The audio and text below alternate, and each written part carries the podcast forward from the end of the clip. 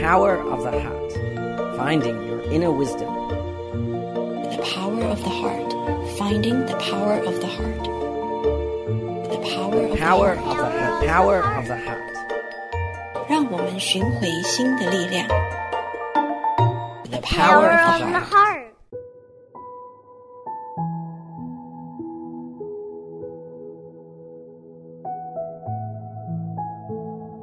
Thank you for joining us today. My name is Yuru Chao. You are tuning in to the Power of the Heart on Da'ai Radio.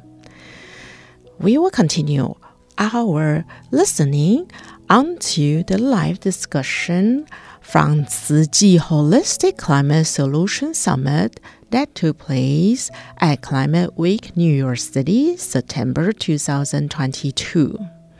Attendees at the Holistic Climate Solution Summit drove attendees at the Holistic Climate Solution Summit dove into the day's panel on the nexus of animal welfare, climate change, and sustainable development. Let's learn how improving animal welfare can contribute to achieving global climate goals and accelerate progress towards the Sustainable Development Goals, abbreviated as SDGs. Discover more today. Listen on to learn more.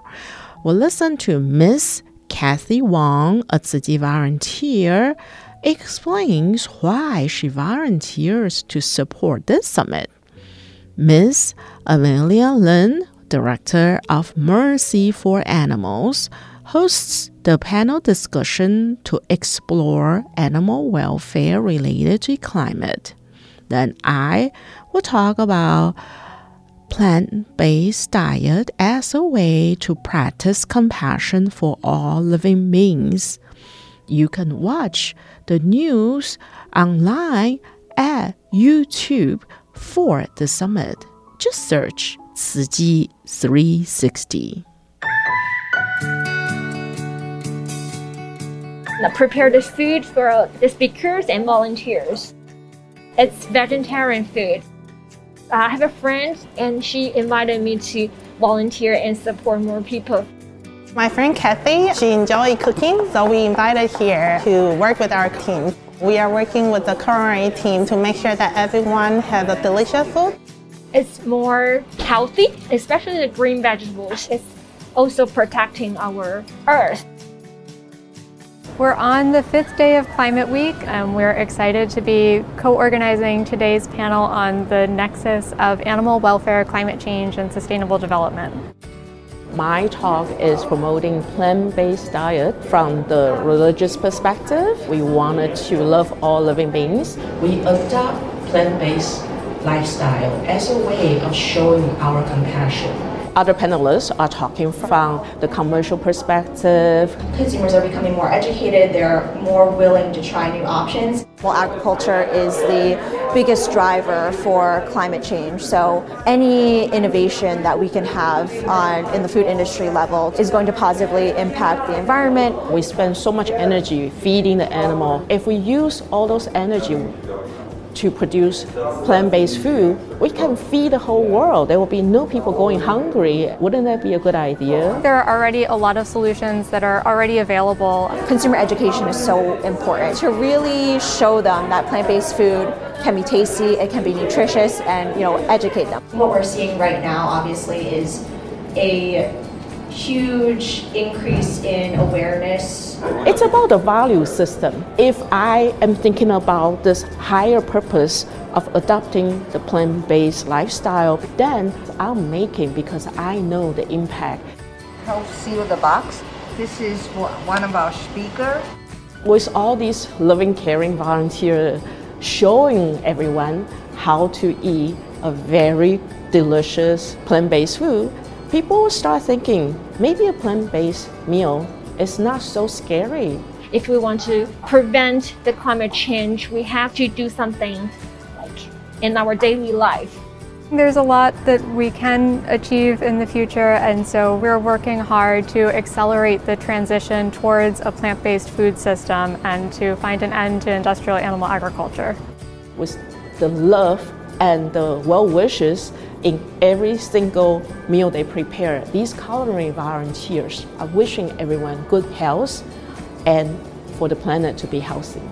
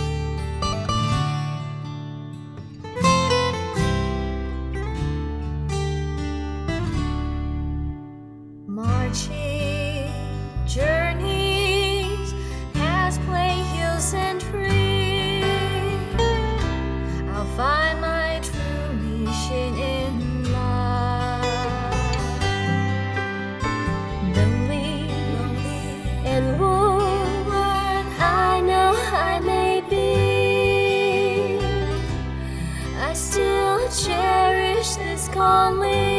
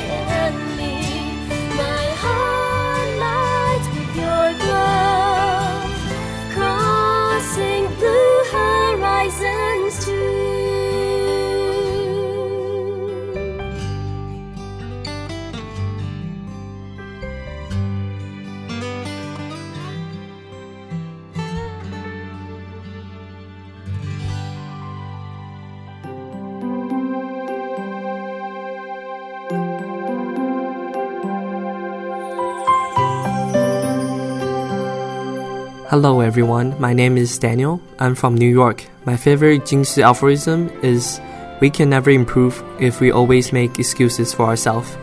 I like this, it helps me to study harder. Uh, may wisdom and inspiration be with you always.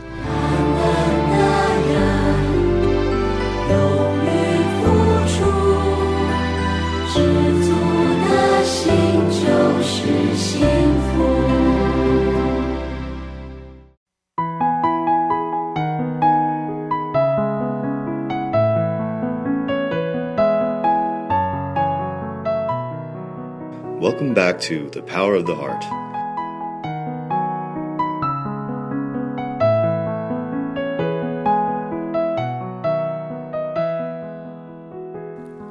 In our program today, we'll listen to reading of a book by Dharma Master Shi Zhengyan called A Second and a Lifetime from page 190 to 196.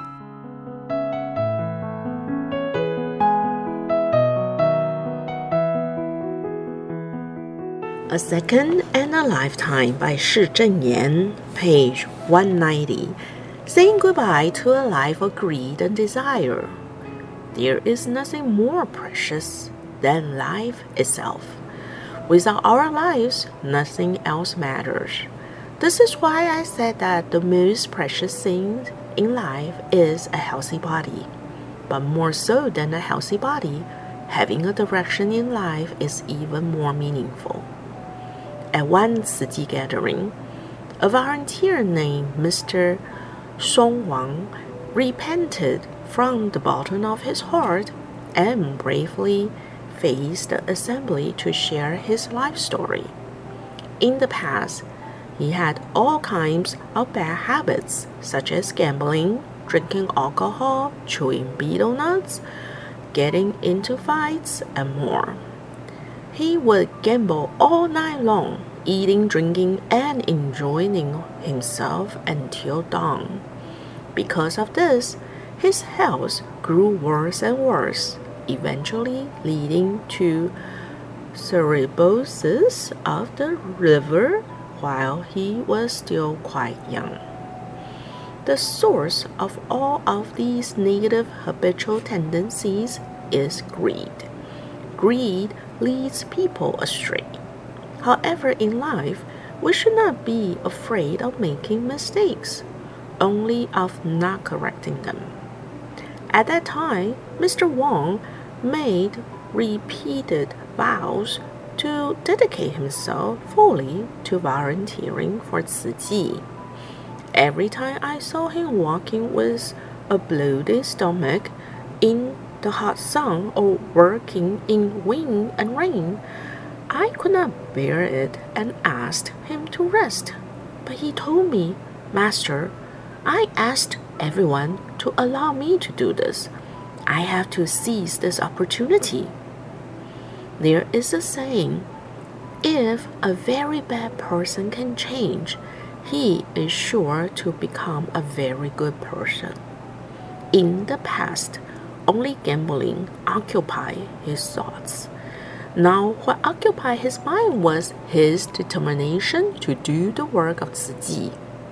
He transformed his attachment to gambling into one of diligently doing good deeds as a Tzu volunteer. As he was forming good aspirations and doing good deeds every day, a person who had died in an accident donated his liver to him. I sincerely wished for the successful transplant to give him a whole new life afterward. Later, I heard that already on the second day after his transplant, Mr. Wang was able to get out of bed on his own to use the bathroom. The doctors and nurses thought it was unbelievable, but this showed how determined he was. With determination, his vitality flourished, and naturally, he overcame all the suffering of his illness.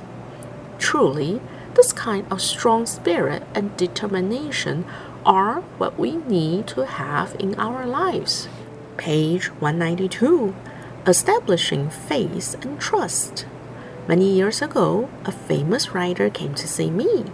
He discussed with me the chaos of modern society and asked me the reason for this. I answered, It is because of love deficiency syndrome. Why is there chaos? Because there is a deficiency of love in the world, and without love, people are unable to have faith in each other, so people don't trust each other. How can faith and trust be established? With sincerity and integrity. With sincerity and integrity, our every step will be earnest and will inspire others to have faith. We must cultivate sincerity, integrity, faith, and steadfastness internally, while practicing loving kindness, compassion, joy, and equanimity externally. This is how we must train our mind not to be scattered. If we can do this, we will gather the trust of all people. I hope that everyone can learn to clearly discern between right and wrong. If something is right, we must do it. If something is wrong, we must never engage in it. When we learn to discern between what is right and what is wrong, we will be able to establish faith and trust.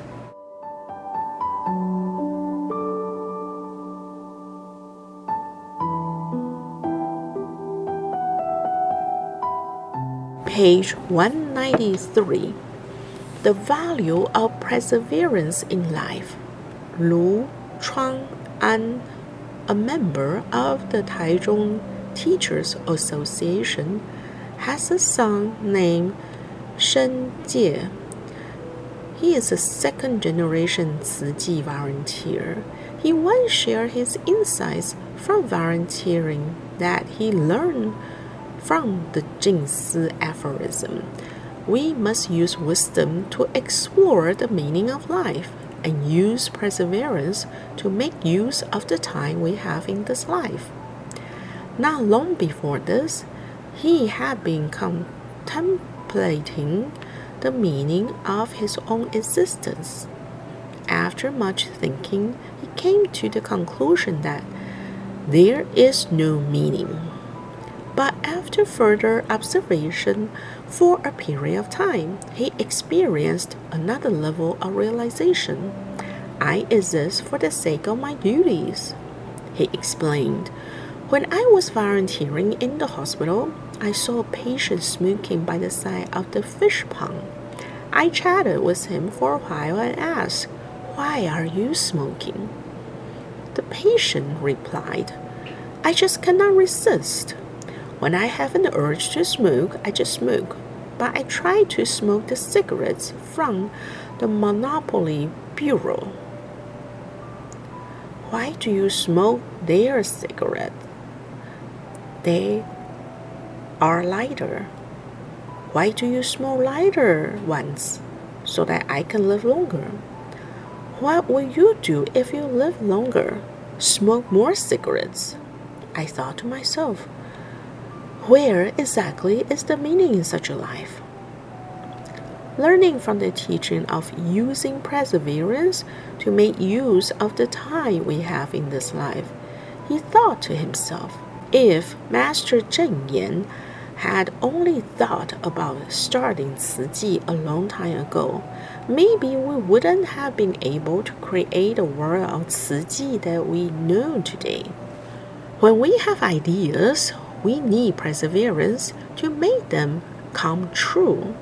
If we are full of ideas and wisdom but short in perseverance, our wisdom will turn into mere cleverness and will become full of nothing other than worldly knowledge and wit. This can bring us great troubles. Page 195 Bodhisattvas are living people. There was a Tzu Chi volunteer who used to volunteer in other hospitals, but he always felt that he was unable to adequately perform his role as a volunteer. After coming to Tzu Chi, he put his heart into seeking the source of Tzu Chi's strength. He soon realized that what made Tzu Chi volunteers special was their emphasis on putting ideas into practice, gathering the love of people one by one into a powerful force. This is how they passed on the torch to recruit more people to walk the Bodhisattva path. But this volunteer had studied various religions but was unable to accept their teachings about God. Thus, he became very doubtful of the institution of religion. It was not until he heard me say, Bodhisattvas are living people, that the knots in his mind became untangled. In Chinese, religion is broken into two parts. The first is the word for purpose or direction in life, and the second is education on how to live. Most people are stuck in their own small world, always focusing on themselves and putting themselves at the center of everything they are unable to find purpose in their lives, and thus they bring delusions, conflict, and chaos to society. Only when we expand our concept of self can we have a clear purpose in life, receive teachings, and learn to give of ourselves to others. This is what it means to cultivate ourselves to give back to others. We should treat Buddhas and Bodhisattvas as noble beings instead of gods. Ordinary people are obstructed by delusions and ignorance. So, although they know they should do good deeds, they cannot control themselves due to a lack of perseverance and wisdom. However, Buddhas and Bodhisattvas are different. They can clearly grasp the purpose of their lives and give of themselves to society to help and transform all beings. Even when they encounter great hardships, they remain focused on their ultimate goal. In this way, the wisdom of Buddhas and Bodhisattvas transcends that of ordinary people.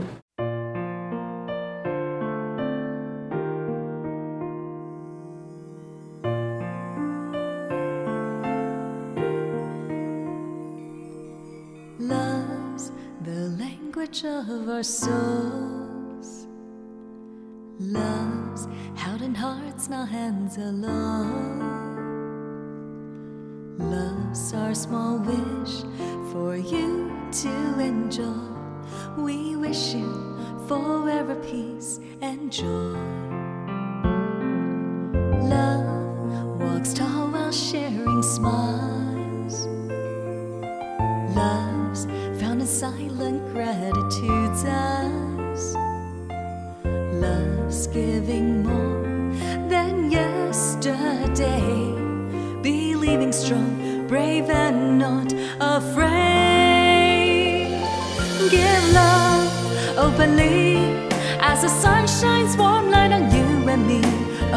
Every distance.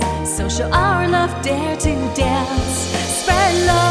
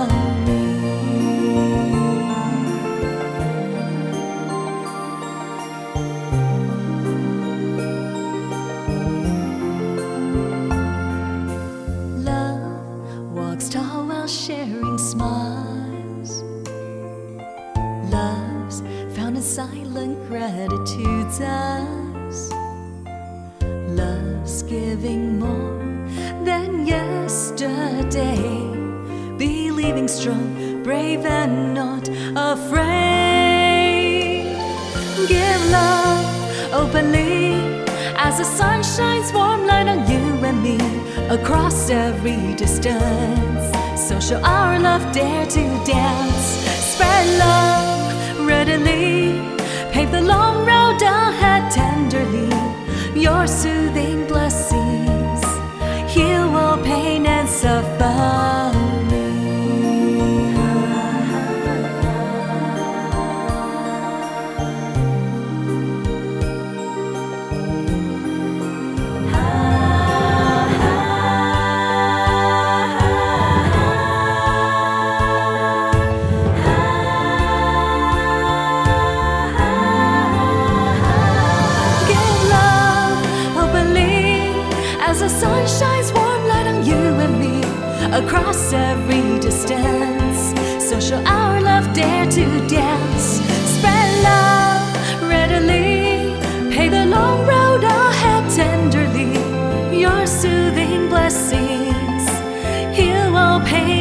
pain and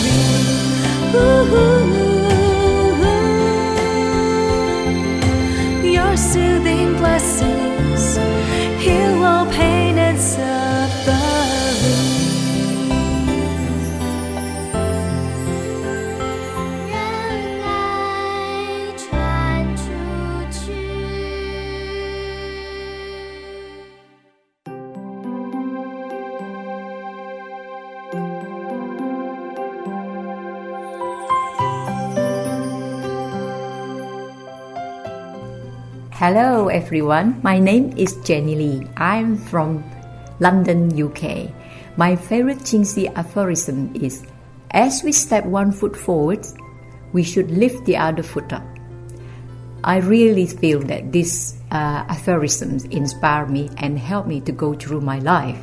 May wisdom and inspiration be with you always.